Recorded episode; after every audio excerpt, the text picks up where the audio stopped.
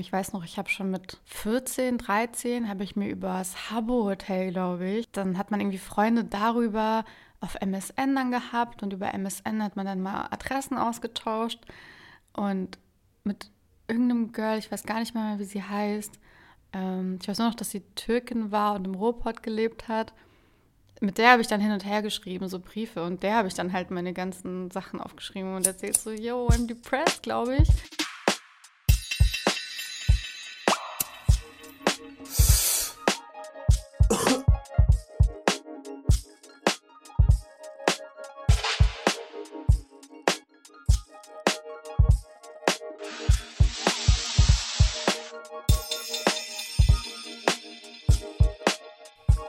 Auf eine Tüte Paschmak mit Miriam Davutwandi.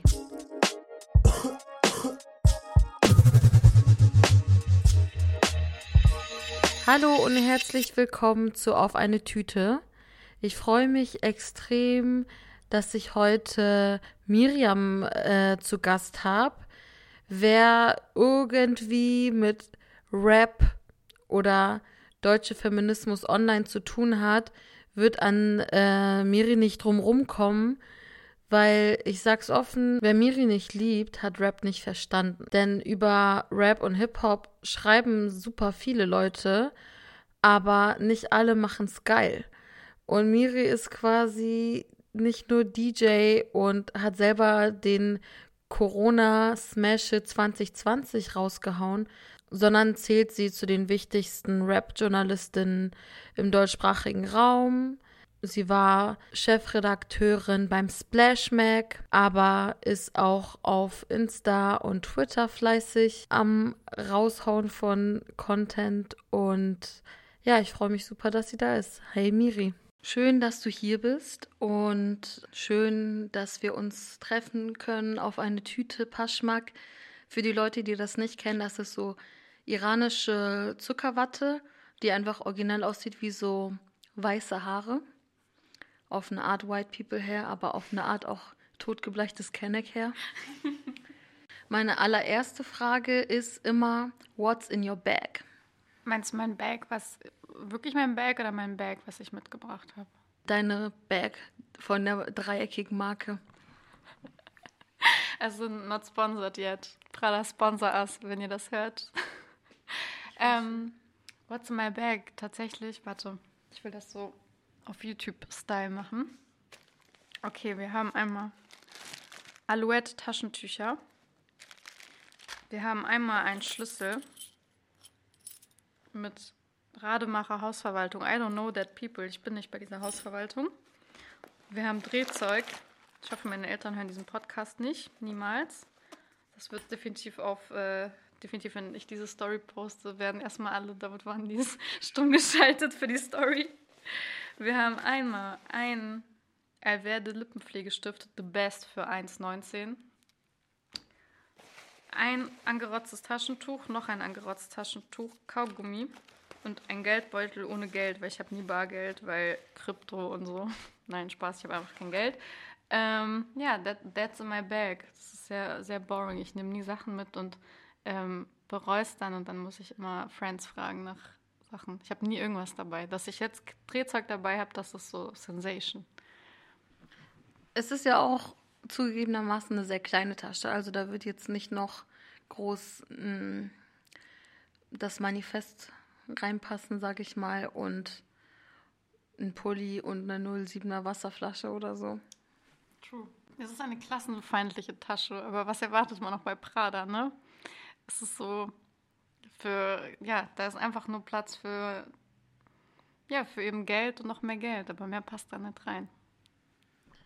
Eigentlich würde mich auch interessieren, die Story hinter der Tasche. ähm, wir haben schon privat einige Male darüber gesprochen, weil ähm, wir ungefähr zu einer ähnlichen Zeit ungefähr die gleiche Tasche uns gegönnt haben, aber jetzt was, was halt voll das Event war. Für mich zumindest. Wie war es für dich? Das war äh, das Mega-Event. Ähm, ich habe letztes Jahr, glaube ich, zum ersten Mal in meinem Leben ein bisschen Geld verdient. Und dann war ich so, okay, letzter Tag des Jahres, so man gönnt sich eine Prada. Also ich habe mich da echt so Klischee-Rapper-mäßig gefühlt, so okay, mein erstes Album ist Gold gegangen, ich kaufe mir jetzt von dem Geld, von meinem ersten Vorschuss erstmal irgendwie Designer. Und dann habe ich mir diese Prada geholt. To be honest, auch das billigste, was es momentan überhaupt zu kaufen gibt auf dieser Prada-Seite, glaube ich. Außer der Schlüsselanhänger, der ist vielleicht noch günstiger. Also so krass ist es jetzt auch nicht. Ähm, aber ich habe richtig lange drauf hingefiebert. Ähm, und voll peinlich, daran merkt man so, Poor People are gonna be poor people forever, weil ich habe die bestellt in den Laden und ich wusste nicht, dass Prada einen Prada-Store hat in Berlin. Ich dachte, man geht halt ins KDW rein. Und dann stand ich da und habe darauf bestanden, dass meine Tasche jetzt da ist. Und habe richtig Stress gemacht und meinte so, wo, wo ist meine Tasche? Warum ist die nicht hier? Ich war so, oh mein Gott, mein Geld ist weg. Das ist so eine Miete. So, nein. Und dann meinten die, kann es das sein, dass die Tasche vielleicht im Prada-Store abgegeben wurde? Ich so, Prada Store und dann haben die so gemerkt, so, mh, hm, okay, so, so Broke Bitch hat gerade ihr erstes Designerstück ever gekauft. Das war richtig peinlich. Und dann bin ich, damit ich nicht so auffalle, einmal durchs KDW noch rumgelaufen, so von wegen so, ich kenne das hier, ich bin hier immer. bin ich so hoch und runter, so mit den Rolltreppen. Und das war richtig Klischee, weil ich habe alle Rapper, die darüber rappen, dass sie immer im KDW rumhängen, waren auch dort. Ich war so, oh mein Gott, Leute, es sind Feiertage, please not. Aber es war voll mit, mit Rappern, die hatten alle Tüten full. Luciano war da, hatte Fendi-Bags, äh, Dendemann war da, hatte auf jeden Fall auch Bags. Und ähm, ja, ich bin leider ohne Bag raus. Ja, ich ähm, fand immer KDW, ich war einmal mit ähm, meinen Eltern, als sie so Berlin äh, gefahren sind und so Friends besucht haben im KDW und fand es richtig langweilig damals, weil ich war so, das ist einfach nur Karstadt in teurer, ja. wen juckt's? Vor allem, weil da laufen halt ja auch nicht so die krassen Styler rum, sondern die meisten sind halt so rich people with bad taste mhm. und haben so eine Markenklamotte nach der anderen an, aber es sieht halt leider nicht gut aus. Und ähm, ja, als ich habe meine Tasche dort geholt und ähm, die Verkäuferin war so abwertend mir gegen, gegenüber. Ich dachte so, ja, ich gehe auf locker in meiner Jogginghose, kauf von meinem Romanvorschuss erstmal eine schöne Prada-Bag und die waren, die war also, die hat mich die ganze Zeit so angeguckt, also würde ich damit so wegrennen und loslaufen. Das Ding ist auch, ich hatte sie ein paar Tage vorher gesehen und wollte sie haben. Dann war ich so niemals. Dann habe ich so ein paar Tage Filme geschoben, so zwei Tage, bin zwei Tage später dann dahin. Und dann war die plötzlich teurer. Ich war so, hä, how's that a thing? Ich dachte, Preise werden. Dann, ja, ich bin so, äh, hat Prada Inflation oder was? Und die waren so, nee, ähm, das passiert halt manchmal. Ich dachte, ja, clear, passiert manchmal. Aber ich hatte auch gesehen, dass die Tasche halt auf Ebay und so schon für viel teurer verkauft wird, als sie kostet. Deswegen war ich so, das ist meine Altersvorsorge. Mhm. Ähm, ja, ich war mit Ebro da. Wir waren dann noch oben, haben uns, so, Ebro hat eingeladen, jeder zwei Pralinen, haben uns so an die Seite gesetzt und gegessen. Dann waren wir so, okay, lass jetzt gehen. ja. Aber zum Beispiel, was ich ähm, oft so als Kritik kriege auf Twitter und so, die Le oder was heißt oft, es gibt halt auf so Insta und Twitter manche Leute, die so, ja, du flexst voll auf so Markenklamotten, aber du machst so auf links du bist ein Vorbild für viele Leute. Junge Leute sehen das und denken, also man reproduziert so dieses so, man muss Markenklamotten tragen und so, das ist nicht vertretbar. Ähm, kriegst du sowas auch? Mm, na, erstmal, aber ich weiß nicht, ob du das auch so siehst, aber das ist ja auch voll selektiv, auch nach Marken. Also mm, Nike, Adidas, das sind ja die Marken, die gerade in linken Kreisen getragen werden da trifft die Kritik eher selten. Das ist ja mehr sowas, was dann so von außen kommt, so Hintertricks, Nike, das von wegen Antikapitalist. Ähm, aber aus linken Kreisen selbst oder aus Leuten, von denen man denkt, die sind einem eigentlich eher wohlgesonnen, das ist voll selektiv, welche Marke es dann betrifft, obwohl so keine von denen ethisch produziert oder sonst was. Es ist alles derselbe Trash im Endeffekt. Ähm, und ich finde es auch voll interessant, wer dann kritisiert wird, weil, also klar, gerade natürlich in meiner Welt, wo Rap sehr präsent ist, da wird bei Rappern, sei es auch Leute mit vielleicht linkeren Inhalten ähm, oder die vor allem von linken Leuten gerne als Links gelesen werden wollen, obwohl sie es gar nicht unbedingt sind, da wird es gefeiert, aber bei so Leuten, die so drumherum stattfinden, wie so mir zum Beispiel, da wird das, glaube ich, nicht so gefeiert. Das finde ich auch sehr interessant. Ähm, aber tatsächlich habe ich das noch nicht so viel bekommen, was aber auch daran liegt, dass ich einfach ein extrem unästhetisches scheiß Insta-Game habe und einfach keine nicen Pics mit Designer habe. Ähm, ich glaube, deshalb kam auch einfach noch kaum was. Ich habe aber letzte Woche das erste Mal so, ich habe darauf gewartet, dass es irgendwann passiert. Ähm, da hat mir so ein Dude geschrieben, ja, äh, voll cool, was du machst, oh, tolle Arbeit, bla. Und ich dachte mir, okay, cool, nett. Und dann kam so aber und ich so, okay, was kommt jetzt? Ganz oft kam dann so, ja, du bist so linksradikal oder irgendwie sowas. Und er hat dann gesagt, ja, ich finde es schade aber, dass du dich gibst wie so Influencerin und so Selfies postest und so. Das geht gar nicht. Das macht dich unseriös. Ich bin so, Bro, wenn du meine Selfies unseriös findest, hast du mein Twitter schon mal gesehen, aber okay. Ähm, ja, also da war das eher so dieses so, so, wirklich Basic Sexism von wegen, ja, du darfst nicht cute sein, weil sonst darfst du keine schlauen Sachen sagen. No. Aber erzähl mal, das interessiert mich, wie das bei dir sich so äußert mit dieser Kritik. Bei mir ist es so, äh, es ging damit los vor so zwei Jahren. Ich war mit so den äh, Leuten von Bad and Bougie und Apple und so in Wien auf einer Party und wir haben so ein Gruppenbild gepostet und die Marken, die getragen wurden, waren halt auch so Adidas, Nike und ich hatte so eine Türkei-Gucci-Bag noch, aber so auf denen ist so obvious fake, weil das hat so Zehner gekostet, ne? Und ähm, dann hat eine so kommentiert, ja, ihr seid so cool, aber ich finde es mega schade, dass ihr Marken tragt und so und ihr seid doch Vorbilder für Kinder. Ich so, guck mal, ich bin keine Kika-Moderatorin. So, I never signed up to be a Vorbild for anybody. Ich mache hier mein Ding. Und klar trägt man auch Verantwortung, dass man jetzt nicht Scheiße reproduziert, ne? Aber ähm, ich bin auf meinem Insta ja jetzt auch nicht auf den so 420 wird nicht erwähnt und auf Pädagogikbasis unterwegs. Deswegen fand ich das so random und außerdem so, ich glaube, Fatma meinte das zu mir, das war nicht so ganz witzig. Sie so, hä, natürlich feierst du Brands, du bist Kenneck. So, das ist einfach auch so Kenneck Culture und ich werde mir in meinem Leben, glaube ich, kein Auto holen. Und so ein Mercedes oder so ist auch jetzt ähm, irgendwie eine Summe an Geld, da werde ich niemals dran kommen. Und ich bin so, so, let me have my Prada bag, ganz ehrlich. Ähm, so auf meinem Insta, äh, guck mal, ich bin irgendwie eine dicke, nicht-binäre Person, die die ganze Zeit auch so lokistische und irgendwie feindliche Kommentare kriegt und so. Ich bin jetzt nicht irgendwie so ein modelmäßiger Influencer, wo die Leute so denken, hm, ähm, alles an der Person ist perfekt und sie hat auch Markenklamotten, deswegen bin ich so. Und das Ding ist auch, selbst wenn ich so originale Designer-Sachen habe, was halt super wenige meiner Klamotten so sind, voll viel ist es auch einfach fake. Die Leute werden es an mir sowieso nicht an, als echt bewerten. Mhm. Also, oder die wenigsten werden das, weil die werden sowieso denken, so die fette Bitch hat ein, ist einfach mit Budget 20 Euro in Antalya Urlaub gewesen und hat sich da Sachen geholt. Ist okay.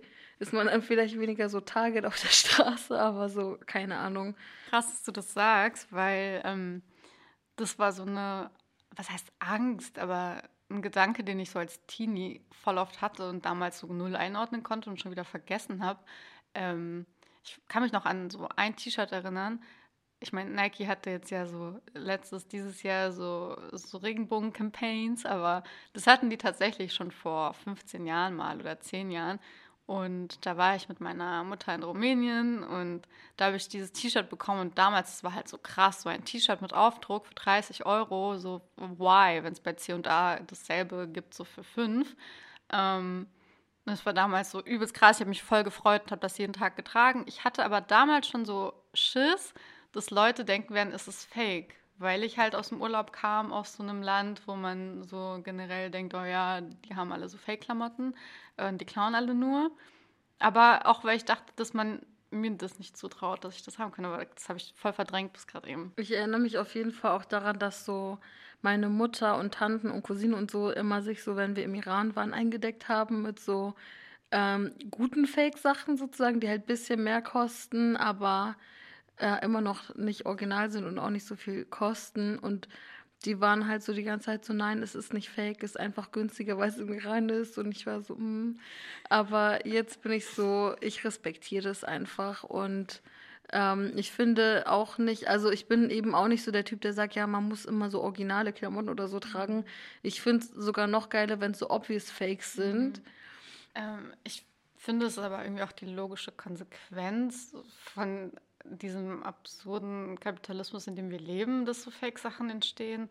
Genauso wie es so Lebensmittel gibt, die es irgendwie nur so ein paar Mal auf der Welt gibt, was ja komplett absurd ist. Es ist ja dafür da, Menschen am Leben zu erhalten und nicht für irgendeine Exklusivität. Ähm, dass es dann auch so Fake-Klamotten gibt, das ist einfach so, das ist einfach fucking logisch und dass Leute in den ärmsten Teilen der Welt dann, von denen dann Fotos auftauchen in irgendwelchen Fake Gucci oder so, das ist, klar, das wirkt irgendwie makaber und sad im ersten Moment, aber es ist einfach nur logisch, finde ich, dass das passiert. Oder? Also, keine Ahnung, womit ist es denn berechtigt, dass irgendjemand eine Bag für 600 Euro verkauft, die in der Produktion 5 kostet? Die ist nicht besser als irgendwas anderes. Klar, ich rede mir ein, dass es gerechtfertigt ist, weil bessere Quali ist es nett. Es ist genauso schlecht wie eine H&M-Tasche. Ja, keine Ahnung. Ich finde, das ist einfach nur irgendwie so Kapitalismus weitergedacht, dass es irgendwann noch alles nachgemacht wird und äh, dass es dass das jetzt auch nicht so viel mit Modedesign als Kunst zu tun hat oder so, das ist uns, glaube ich, auch allen bewusst, dass es im Endeffekt ein Konsumgut ist und nicht äh, ein künstlerisches Werk in Form einer Tasche oder so. Was auch da ja, ich meine, das ist jetzt vielleicht ein bisschen zu großes Thema, aber auch, ähm, ob Kunst so Milliarden, Millionen Preise haben kann, ob das auch gerechtfertigt ist, ist ja irgendwie auch crazy, aber ja. Ja, Konsumkritik ist halt oft so ähm, the basics of so, man findet Kapitalismus schlecht. Ja, alle finden Kapitalismus schlecht, aber ähm, man partizipiert automatisch und ähm, davon abgesehen ist es ja dann auch irgendwie eine Ressource, die dir sozusagen in Räumen, wo du vielleicht nicht so viel Respekt bekommst, alles gut, schenk dir ruhig in Ruhe deinen Chai ein. Das ist schon, wir sind ja ein ASMR-Podcast. Also, ähm, ähm, ja, ich nehme auch gerne noch einen Schluck.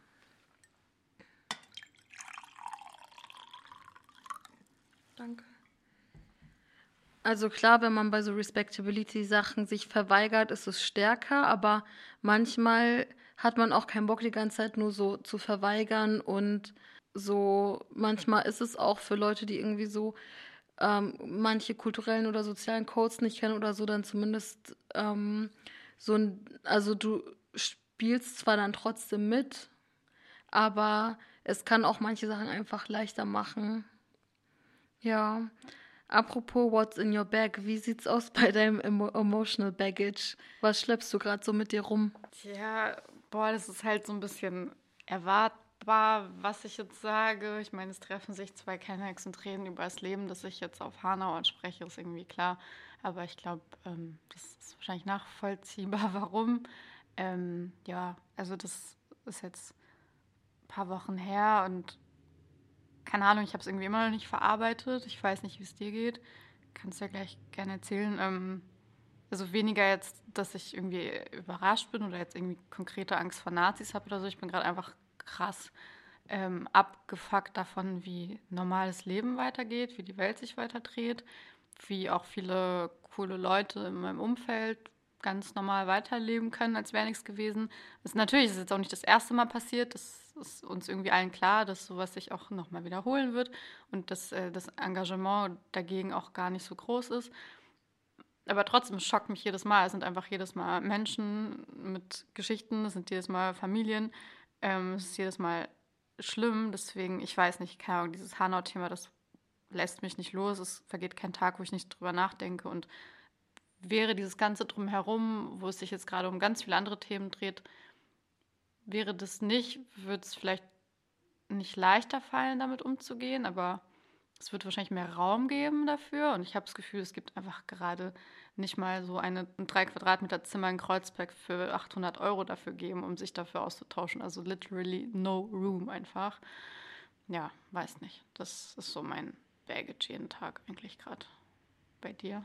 Ja, ich finde es auf jeden Fall ähm, super relatable.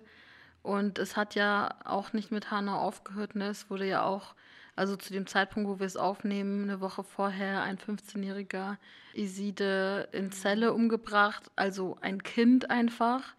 Und man merkt, selbst wenn eine fucking Pandemie da ist, hat man trotzdem keine Pause davor, sondern es geht immer weiter und es ist auch schwer, das zu verarbeiten, wenn dann ständig sowas kommt wie BKA sagt, es war gar nicht rechts und dann doch wieder so ein mhm. Rückzieher und so. Also man hat gar nicht so die Möglichkeit, wirklich ähm, sich aufs Trauern auch richtig zu konzentrieren, weil da auch so viel Wut noch immer ist und irgendwie es brennt sozusagen immer noch weiter. Ja. Aber hin zu was so aufhellenderem. Ähm, was ist für dich außer deine Prada-Bag so die It-Bag? Also wen oder was feierst du gerade? Boah, voll viel. Also schwer da eine Sache zu sagen, aber ich glaube, wenn ich jetzt was aussuchen müsste, was ich jetzt gerade noch gemacht habe, bevor ich zu dir gekommen bin, ähm, dann wahrscheinlich putzen. Das ist gerade einfach mein Thing.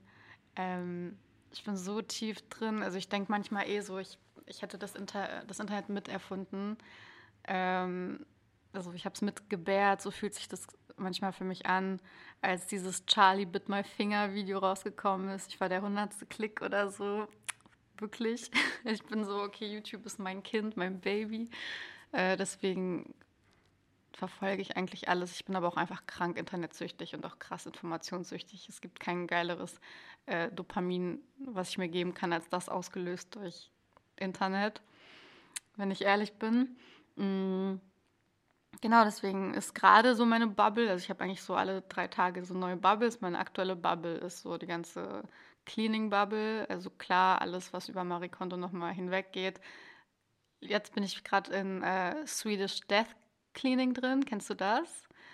Das ist eigentlich sad, aber irgendwie auch logisch. Das ist, ähm, ja, also eigentlich jetzt nichts speziell Schwedisches. Das heißt aber so, ähm, dass man, dass vor allem ältere Leute oder Leute, die wissen, dass sie vielleicht bald sterben werden, dass ihre Wohnung so sehr entrümpeln, dass nur noch Sachen da sind, die irgendwie eine Bedeutung haben. Also im Endeffekt so wie bei allen Aufräummethoden, dass du nur noch Sachen behältst, die irgendwie dich glücklich machen und vielleicht eine Bedeutung für dich haben. Ähm, aber vor allem mit der Intention, um denjenigen, die danach noch leben, sei es Familie, Freunde, wer auch immer, dass die möglichst wenig Stress damit haben, also möglichst wenig entrümpeln müssen, nicht entscheiden müssen, was schmeißen wir weg, was nicht, sondern dass du denen diese Entscheidung abnimmst. Ja, also eigentlich ein bisschen sad, weil man sich einfach mit seinem eigenen Tod beschäftigen muss. Ähm, ja, das ist gerade so ein Ding.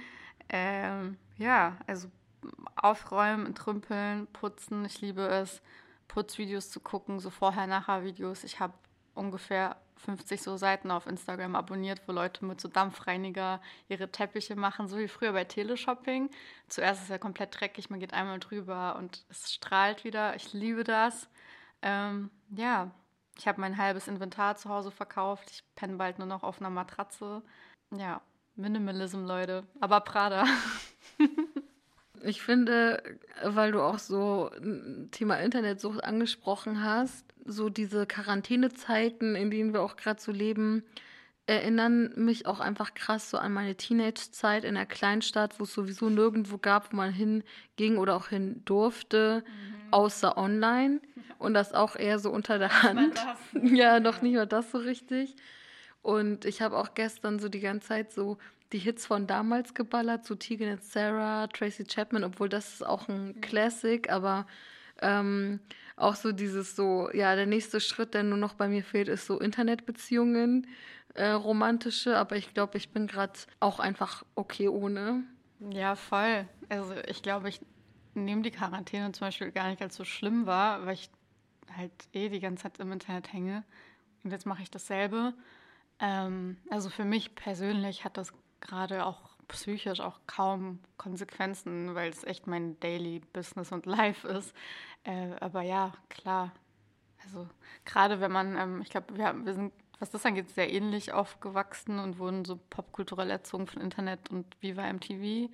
Ja, it's, it's no difference, nur dass äh, ein paar Bullenwagen mehr draußen rumfahren, was problematic ist. Kommen wir zur Katze im Sack, die man jetzt rausholt, beziehungsweise du holst sie raus. So etwas, wofür du dich früher geschämt hast und was, wofür du dich heute nicht mehr schämst. Das ist sozusagen die Katze. Wen holst du raus? Alles. Ich habe mich früher für alles geschämt. Ich war so ein schamüberladener Mensch. Ich mich für alles, also für alles, was ich gesagt habe, das habe ich tausendmal danach overthinkt. Ich habe alles an mir fand ich schlimm, meine Haare, meine alles. Boah, also vor allem im Vergleich zu heute, wo ich einigermaßen klarkomme mit meiner Person. Wo fange ich an? Ich könnte jetzt von Kopf bis Fuß was aufzählen. Ähm, ich meine, du sprichst ja jetzt zum Beispiel auch viel über so Themen, die super schambehaftet äh, sind, wie zum Beispiel Klasse und Mental Health, mhm. was ja äh, immer noch super stigmatisiert ist. Wann oder gibt es in den beiden Punkten so Schlüsselmomente, wo du dann angefangen hast zu sagen, ich möchte jetzt offen drüber reden und das nicht mehr verstecken? Ich glaube, da gab es keinen Schlüsselmoment, aber da war auch so das Internet eigentlich mein Ventil schon immer dafür. Mm, ich weiß noch, ich habe schon mit 14, 13 habe ich mir über das Habbo Hotel, glaube ich, dann hat man irgendwie Freunde darüber auf MSN dann gehabt und über MSN hat man dann mal Adressen ausgetauscht und mit irgendeinem Girl, ich weiß gar nicht mehr, wie sie heißt. Ähm, ich weiß nur noch, dass sie Türkin war und im Ruhrpott gelebt hat mit der habe ich dann hin und her geschrieben, so Briefe. Und der habe ich dann halt meine ganzen Sachen aufgeschrieben und erzählt so, yo, I'm depressed, glaube ich. Ähm, ja, und dann mit irgendwelchen random People, die ich niemals kennengelernt habe, die nur so ein verschwommenes äh, Webcam mit Logitech-Cam-Bild drin hatten, mit denen habe ich halt geschrieben. Also eigentlich war ich da schon immer offen, weil ich wollte drüber reden, aber hatte so null die Möglichkeiten in meinem Umfeld dass ich dann das im Internet so overshared habe mit allen Leuten, die ich finden konnte, die auch Bock hatten, drüber zu reden. Ähm, ja, weil so in Real Life hatte ich damit eigentlich eher so negative Erfahrungen. Also klar, Family hat es ähm, gar nicht gecheckt. Also da war jetzt auch nicht dieser Rahmen, wo man sagt so, ey Mama, mir geht's schlecht. Und dann kommt deine Mama und sagt so, we got this. Und dann wirst du so, oh, hm, ja, sondern nein, man hat einfach nicht über sowas geredet. Ähm, dann wurde ich einmal da haben meine Eltern, glaube ich, so versucht, so einen auf, ja, so Family Things, so man kümmert sich jetzt um sowas und wir sind so jetzt auf einen auf Emotional und so. Ähm, weil ich wollte früher mal Psychologie studieren und habe denen das so erzählt. Und dann kam aber gleichzeitig die Phase, wo ich dann so depressiv war, dass man es nicht mehr verstecken konnte, auch nicht von meinen Eltern, die das schon gecheckt haben, dass was nicht mit mir stimmt. Und die haben aber das so zusammengetan und miteinander, ja, für die war das so eins irgendwie. Und dass ich das studieren will, war für die auch so ein, ja, ja, nee, willst du nicht, du willst uns damit irgendwie was sagen. Dann wurde ich zu der einzigen Psychologin, glaube ich, die es gab bei uns in diesem Kaff, wurde ich geschleppt für ein angebliches Praktikum, was ich da machen wollte. Und dann fängt die an, mich von vorne bis hinten durchzutherapieren, aber halt so einen auf so Jugend- und äh, Kinderpsychologie-Shit, so von wegen so, ja, du hast letzte Woche V plus Energy getrunken, warum? Bist du traurig? So einen auf den. Ähm, das war dann so meine erste Erfahrung auch mit so Psychotherapie und mit, mit Leuten von außen und auch mit Erwachsenen über so Themen sprechen. Das war einfach so Horror, weil ich wurde da so reingetrickt in so eine Situation erstmal. Und dann war noch diese Frau, die, mit der ich so null auf eine Ebene kam, weil sie wollte alles so runterspielen auf so, ja, ja, so Teenies, die so durchdrehen. Und dann, ja, keine Ahnung, deswegen bin ich dann weiter ins Internet und dachte, okay, das ist mein Safe Space. Da, da gibt es Leute, die checken, da gibt es Foren, da gibt es äh, alle möglichen Websites dazu. Es gibt Tumblr, ich kann traurige Bilder retweeten von, äh, von Skins, irgendwelche Screenshots von Effi und Co. posten, so die fühlen das. Und das hat mir nicht gereicht, aber es war auf jeden Fall äh, voll gut, das zu haben. Und das hat sich eigentlich nur so durchgezogen. Und ich glaube, dadurch, dass jetzt so ähm, Persönliches mit Internet immer mehr verschwimmt durch Social Media, was ja so in dem Maße, so wie es Insta oder so damals einfach nicht gab, wo jetzt auch so Family und so wirklich alle Menschen sind und nicht nur so eine kleine Gruppe von Sad Teens, sondern so alles Mögliche an Menschen ist da. Ich glaube, ich habe es einfach so mitgetragen und dadurch ist es so natürlich, dass ich dann irgendwann drüber gesprochen habe, aber nicht, weil ich dachte so, so ich will die Person sein, die anderen zeigt, ihr könnt das schaffen, ihr könnt aus der Depression raus oder auf gar keinen Fall so, because I'm still there, aber ähm, ja. Skins war, glaube ich, für unsere Generation sowieso voll so das Empowerment-Ding. Bei mir war es so, Ich habe so in der zweiten Generation Skins so Naomi und Emily gesehen. Ich war so, hm, irgendwie macht das was mit mir. So halbe Coming Out auf Tumblr gehabt. Was ich auch gerne gewusst hätte von dir, ist etwas, was du, also was hast du so eingetütet? Was ist etwas, worauf du stolz bist? Eine Errungenschaft, wenn man so will, die aber vielleicht nichts ist, was man auf einen Lebenslauf schreiben kann, weil es dafür jetzt in dem Sinne keine ähm, Anerkennung gibt. Ich glaube, zum einen vielleicht, also was ich zum Beispiel auch ganz oft, wenn ich irgendwie meinen Lebenslauf so aktualisiere oder so, da überlege ich jedes Mal, was schreibe ich da jetzt rein, weil ich will nicht, dass der zu lang wird. Aber ich denke mir immer so, boah, das gehört aber irgendwie zu mir. Hm, zum Beispiel meine ganzen Jobs, die ich gemacht habe, bevor ich angefangen habe, irgendwie mit Journalismus, Kram, Musik, bla, sondern so alles davor. So, ich habe in der Psychiatrie geputzt, ich habe äh, bei einem berühmten Zahnpasta-Hersteller am Band von morgens bis nachts wochenlang Zahnpasta ein- und ausgepackt. Ich habe äh, meiner Mama beim Putzen geholfen so und da mir was dazu verdient. Also ich habe so richtige Malocha-Jobs gehabt, so Kasse, so die Classics einfach. Ähm, da finde ich, so pathetisch das klingt, da habe ich halt am meisten gelernt. Also ich habe in meinem Medienwissenschaftsstudium nicht so viel gelernt, wenn ich mal ehrlich bin, was ich auch jetzt anwenden kann, nicht mal in meinem Medienjob selbst da habe ich, finde ich, woanders mehr gelernt. Das merke ich dann auch ganz oft, dass, äh, wenn ich mich mit Leuten unterhalte, die vielleicht äh, toll auf der Axel Springer Akademie waren oder weiß was ich, auf was für eine Journalistenschule, dass das im Endeffekt nicht heißt, dass man zum Beispiel journalistisch gut arbeitet, wenn dann ähm, so Empathie fehlt oder nicht nur Empathie, sondern auch so, dass wenn man selber nicht aus bestimmten Klassen, Herkünften, was auch immer, wenn man damit selber keinen Berührungspunkt hat, ist okay. Man kann sich, finde ich, trotzdem reinversetzen. Aber dieses Reinversetzen, das fehlt so vielen. Also es fehlt einfach an so Feingefühl. So geht man auf so Leute zu. Ich beobachte das dann manchmal, wie dann so Leute so Interviewfragen stellen. Ich denke mir so, stop, du bringst den gleich zum Heulen. Was machst du da?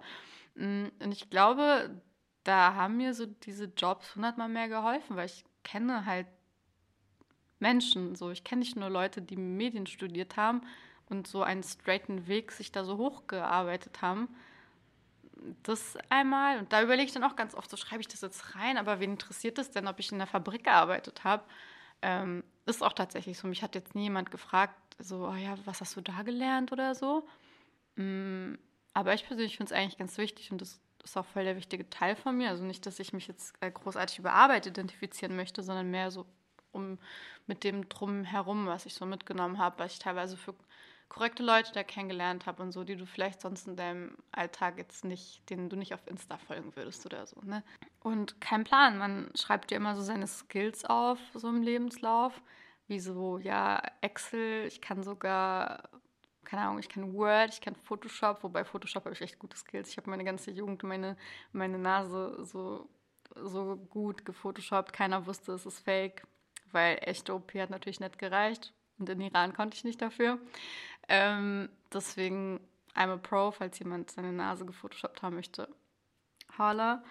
Ja, das klingt auch schon wieder so pathetisch, aber tatsächlich so emotionale Intelligenz. Ich glaube, davon habe ich schon viel, aber schreibt man ja auch nicht auf. Man schreibt, hey, ich kann das, ich habe einen Führerschein, ich äh, kann das und das Programm bedienen und habe Skills im Schreiben und so, aber keiner schreibt so, yo, eigentlich bin ich, glaube ich, zwischenmenschlich ganz cool. Das macht doch keiner, oder? Oder hast du Machst du sowas? Hast du das schon mal gesehen, dass Leute das tun? Na, es gibt ja in so ganz klassischen Lebensläufen auch so diese Kategorien Soft Skills mhm. und so Hard Skills. Aber ich habe dann ähm, meistens nicht geschrieben, ja, ich habe in so Geschenkartikelladen gearbeitet und kann auch gut mit Techie People, sondern irgendwie sowas wie, ja, Teamplayer, ich habe sechs Jahre Handball gespielt oder so. ähm, so dass ich richtig der Loser war, muss ja niemand da wissen. Oder das macht ja einen auch nicht den besseren oder schlechteren Teamplayer. Aber ja, ich finde zum Beispiel auch so dieses so Journalistenschulen-Ding eh voll krass. Ich habe ähm, also ich wusste schon sozusagen ab der neunten Klasse, dass so mein sogenannter Traumjob, obwohl eigentlich Konzept Traumjob ist das auch random. Ja, also so auf den. Job, das passt nicht zusammen. Ja, mein Traum ist eigentlich, niemand muss arbeiten, aber irgendwas. Jo. Ja. Und ich habe dann immer so diese Tests gemacht auf den Seiten, so würdest ja. du durchkommen. Und ich äh, hatte dann aber so ein schlechtes Allgemeinwissen für deren Ver äh, Verhältnisse, obwohl ich voll der Nerd war. Aber mein Wissen war dann eher so Pop mhm. und halt nicht so. Ähm, ich weiß erst seit zwei Jahren, wer Wiglaf Droste ist, zum Beispiel. Nichts gegen ihn. Aber ich, es war einfach nicht so meine Welt. Ja. Und ähm, ich habe auch keine Eltern mit so fetten Bücherregalen im Zimmer. Also mein Vater hat zwar studiert, aber halt so eine Naturwissenschaft und das macht ihn jetzt vor allem in so deutsche Kulturkontexten nicht unbedingt so bewanderter oder mhm. so. Und irgendwie so, ich habe, ich dachte eigentlich, so viel Wer wird Millionär, wie ich als Kind geballert habe, musste ich eigentlich krasses Allgemeinwissen haben, weil es ja immer so mein Dream, dahin zu gehen ähm, und so meine Family rich zu machen. Aber ich denke, also voll oft, auch wenn Leute zum Beispiel bei Missy Praktikum machen oder mich so fragen, sind so, ja, muss man auf eine Journalistenschule gehen, um Journalistin zu werden? Und ich sage immer so, hä, nein, ich kenne fast niemanden, der das gemacht hat das ist auch sowas, was ich immer Leuten so auf dem Weg mitgeben will. So, lass dich nicht von so krassen Lebensläufen so einschüchtern, mach einfach dein Ding und dann wirst du sehen, ob es funktioniert oder nicht. Aber gleichzeitig ist es ja auch so, dass so Journalistin so ein Job ist, ähm, wo du auch irgendwie eine bestimmte Absicherung brauchst, weil die ersten Jobs, die du da machen wirst, werden nicht krass bezahlt sein, wenn du nicht ein Volontariat oder so gemacht hast. Und auch für das Volontariat ist es ja eigentlich wie so ein einjähriges Praktikum von der Bezahlung her. Ja. Ich hatte mal so ein Praktikum, ich war ja mal Chefredakteurin von einem Musikmagazin und normalerweise hätte ich nicht gedacht, dass ich jemals in eine Position komme, wo ich entscheide, ob jemand irgendwo eingestellt wird oder nicht. Und wir haben halt jeden Tag so fünf Bewerbungen auf Praktika bekommen. Und ähm, da waren so krasse Leute, da waren so Leute, die waren irgendwie in New York, haben da irgendwas gemacht und boah, Großvater war schon Journalist und weiß was ich was. Und klar, es war impressive und ich musste da schlau selektieren, weil Musikjournalismus ist halt so, keine Ahnung, prekärster Journalismus ever wahrscheinlich. Ähm, es arbeiten immer sehr, sehr wenig Leute für sehr wenig Geld und man muss seine Zeit sehr schlau einteilen und deswegen handhaben das die meisten Redaktionen so, dass sie dann Praktis nehmen, die schon voll was können. Also eigentlich sind die Praktis schon so gut, dass sie selber auf demselben Level arbeiten, dass du denen nichts beibringen musst.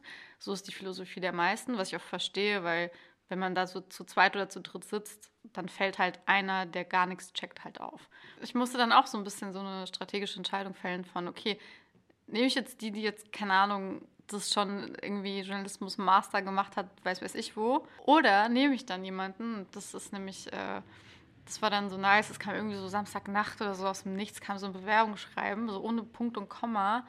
Ähm, und es fing irgendwie an mit äh, Miriam Abla, was geht? Und war halt nur so, ey, das ist mein Lieblingsrapper, ich liebe den und den und den und ich kann zwar nicht schreiben und dies, das, aber ich schwöre, ich feiere das wirklich im Gegensatz zu all diesen anderen und ich kann es leider nicht mehr wiedergeben. Ich, boah, ich muss das irgendwo raussuchen. Das ist der beste Text, den ich in meinem Leben gelesen habe, glaube ich, direkt wirklich Grimme Online Pulitzer, ich würde ihn vergeben an diese Bewerbung.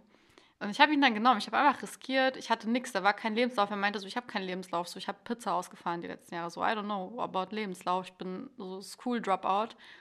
Und dann habe ich den einfach eingeladen. Und das ist so eine der besten Menschen, die ich hier kennengelernt habe. Und auch der innerhalb kürzester Zeit diese Sachen einfach gelernt hat. Der hat in drei Monaten Praktikum so zehn Jahre Springerakademie quasi durchgemacht, finde ich.